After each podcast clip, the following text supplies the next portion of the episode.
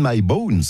Totem, les cahiers de vacances. Les petites et les grandes questions qu'on se pose tous, avec enfin des réponses avec Thierry Moreau. C'est ça les cahiers de vacances.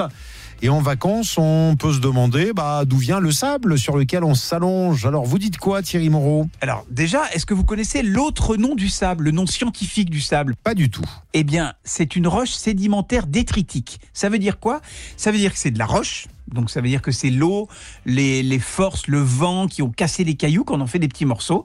Sédimentaire parce que ça a été au fond des rivières et ça a été charrié euh, de, tout, de très loin dans la rivière jusqu'à la plage. Et détritique parce que bah, c'est du, du, du, c'est du déchet en quelque sorte. Alors les grains de sable sont des petits grains de quartz, d'oxyde de fer ou des, des fragments carbonatés, ça c'est pour les morceaux de coquillage. Et donc, bah, c'est l'érosion des roches continentales et puis la remobilisation de ces, de ces stocks de roches sous forme d'amoncellement, de dunes, euh, qui forment le sable euh, que vous trouvez euh, sur les plages. Et donc, bah, c'est quelque chose qui est assez, assez incroyable. D'ailleurs, ce qui est très rigolo, si vous avez un enfant qui a un, un petit microscope ou si vous avez la chance d'avoir un microscope chez vous, prenez quelques grains de sable et vous verrez qu'ils ont des formes incroyables. Quelquefois d'ailleurs, ce sont des tout petits euh, coquillages qui ne sont donc pas visibles à l'œil nu, mais que vous voyez avec le microcosme. Et donc vous verrez toute la richesse de ce que représente le sable. La couleur aussi, qui est pas la même euh, d'une région à une autre. C'est ce que j'allais dire. C'est ce que j'allais dire. En fonction des roches que vous avez plus en amont